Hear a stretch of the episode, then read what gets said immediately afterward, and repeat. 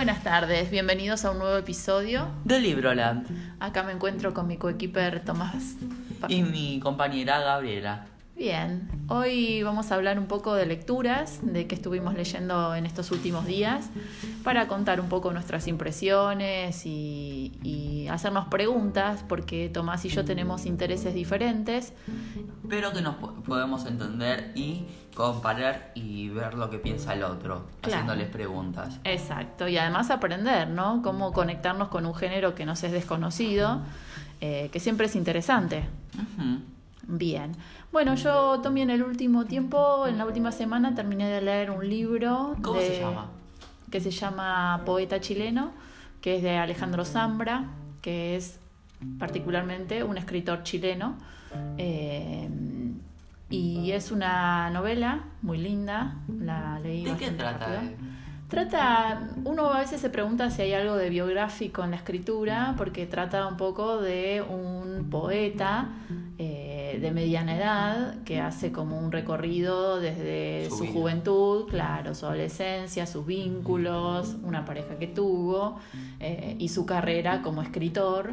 eh, y de cómo son vistos los poetas en Chile. Parece que en Chile eh, la poesía es un género bastante ¿Muerto? no, al revés, bastante desarrollado y que muchos autores se dedican a la poesía, lo que no quiere decir que, se, que te- tengan eh, un rédito económico un éxito en venta, sino simplemente que como género es muy apreciado, leído eh, y hay muchos poetas en Chile.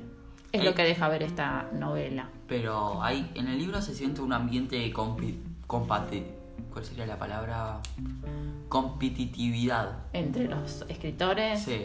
Bueno, tiene, tiene un tono así como, mm, no diría de burla, pero un poco habla de esta cuestión de los concursos literarios. eh, eh, digamos, ellos tienen también como, como referente a Pablo Neruda, que fue el poeta y que ganó un premio Nobel. Entonces, de veras, la poesía en Chile es importante.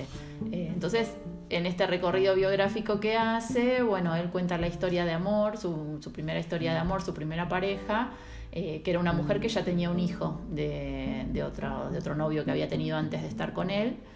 Y él está durante los años de la infancia de este nene, él lo cría junto con, con su pareja como si fuera el padre. Eh, bueno, voy a adelantar un poco cómo sigue el libro, ¿no? ¿sabe él que él no es el padre? El chico sabe, sí, lo ve a su papá los fines de semana, como toda pareja separada, pero convive con el novio de la mamá. Y entonces va absorbiendo todo este amor que este señor tiene por su biblioteca, sus libros, él es docente también. Eh, Ah, el protagonista es el nene. no, no, el poeta chileno, el adulto. Ah. Y, y bueno, y después cuenta que en un momento se separa de esta mujer y se va a vivir a otro país para desarrollar su carrera ¿Cuál? literaria. Se va a Estados Unidos porque gana una beca. Bueno, no quiero adelantar mucho más, pero bueno, es toda una historia, un recorrido biográfico muy, muy lindo, ¿Cuál está escrito. que es el antagonista de la historia? ¿O es más como una situación adversa la que pasa el personaje? Es claro, una biografía no tiene un, un rival, sino que cuenta un poco esta, esta cuestión de identificación padre-hijo, aunque no haya un vínculo de sangre. eh, y después otra parte del libro se dedica al- a la adolescencia de este, de este muchacho, que también elige dedicarse a lo mismo que su padrastro. Es decir, que, que siente un profundo amor por, por la poesía e intenta ser un escritor de poesía. Pero lo logra.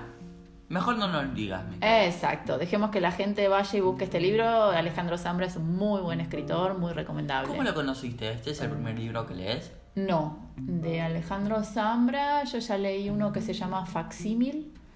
Ese fue el primer libro que leí de él, que me lo regaló un amigo, que es escritor y que vive en Chile también. Y mm, también eh, leí de él un libro muy, muy lindo que se llama Formas de Volver a Casa. Creo que es el anterior de Alejandro Zambra. ¿Cuántos libros publicó más o menos, que vos sepas? No ah, muchos. no sé si pocos? todos lo sé, pero hay otro que se llama No Leer, que lo tengo en la biblioteca, que todavía no lo, no lo empecé. Y creo que algunos más ha publicado. Así que ese es muy conocido en Chile y creo que actualmente Alejandro Zambra reside en México. Mm, Es un país muy grande, México. Sí, no sé si se fue allá por trabajo o por amor. Bueno, ¿y vos, Tommy? ¿Qué libro, ¿De qué libro nos querés hablar? Bueno, quería hablar en específico de un autor que me gusta mucho a mí debido a su estilo, que yo no definiría como muchos lo dicen ácido, oscuro, yo lo definiría como crítico de la sociedad. ¿Qué autor es? Se llama Frank Miller, es estadounidense y de cómics. Eh, él revolucionó un personaje que lo ha hecho básicamente la génesis moderna. Cuando pensás en un personaje, aunque no lo sepas, estás pensando en un autor específico generalmente. Por ejemplo, cuando pensás en Harry Potter, tal vez no lo sepas, pero directamente estás pensando en quien lo creó. Claro. O en este caso, el quien le dio toda la vuelta de giro, lo cual hace ser el personaje actualmente. Eh, él trabajó en el personaje de Batman y en muchos otros, pero sus trabajos más conocidos son Batman y Daredevil, que hace poco creo que Daredevil tuvo una serie en Netflix que está muy buena ya me acabé la primera temporada, es buenísima, se las recomiendo, pero vamos a centrarnos en lo que va. El personaje, antes de su llegada, era como un personaje cómico, como el de Adam West más o menos. lo que pasó con Batman es que en sus primeras versiones era un asesino, era una persona muy oscura. No existía ni Batman, ni Alfred, ni ninguno de sus villanos super coloridos como el acertijo, ni el guasón, ni nadie. Eso vino con el tiempo a ser algo más colorido este escritor que hace, dice, y el personaje está perdiendo mucha popularidad debido a que ya no se siente actual, debido a que en los años 70 y 80 Estados Unidos, no digamos que pasa por una gran depresión, pero sí está viviendo una época muy oscura debido a que fue la primera vez que oficialmente perdía una batalla, la de Vietnam, y también a que los hippies, que habían crecido en los 60, ahora tenían que enfrentarse a una vida mucho más adulta, donde tenían que conseguir trabajo y vivir con las consecuencias de su pasado, algo que se reflejaba tanto en los cómics, en el cine y en la televisión, aunque sobre todo en los dos primeros. El caso es que como este escritor creció con el personaje, prefiere darle esta vuelta de giro, pero conservando elementos de ambas versiones. Como un mix. Sí, combinando lo mejor. Por ejemplo, y de, eh, primero escribió una historia llamada El regreso del caballero de la noche, la cual se, ya hice un programa de prueba antes, que un día tal vez eh, deberíamos volver a hablar de eso. Pero el caso es que vamos a centrarnos en una de sus historias más importantes, el año 1 de Batman, que básicamente casi revoluciona la industria. Vamos a. La historia se centra en Batman en su primer año y se nos cuenta la versión más conocida del origen de cómo pierde a sus padres, que todos los cineastas y versiones de las series y todo, videojuegos, han replicado esa versión. Se ha vuelto una versión icónica, un momento icónico. Y también algo que sobre, eh, destaca esta historia es que nos presentan a muchos personajes de forma muy sutil. Por ejemplo, en uno de los números, más o menos una situación donde Batman, eh, disfrazado, vuelve a la ciudad y por eventos de situaciones que prefiero que la gente lea en la historia, termina peleándose con unos criminales, lo cual indirectamente va a crear en la historia de Catwoman, que en esta versión es, por decirlo, más oscura, ya que es una prostituta. Ah. De hecho, esta historia se le catalogó por ser demasiado oscura para la época, pero los fans la tomaron de buena manera, algo que para mí es sorprendente, debido a que si bien los fans ya se están acostumbrando a historias más oscuras, lo que hizo este autor era como otro nivel. Digamos que antes era un 7, él le puso un 20. ¿Y es el primer libro que escribe él? No, como ya mencioné, escribió otros, o sea, él ya había escrito más cosas. Y posterior a eso, no es que muchos escritores lo que les pasa es que escriben una historia y no se pueden superar.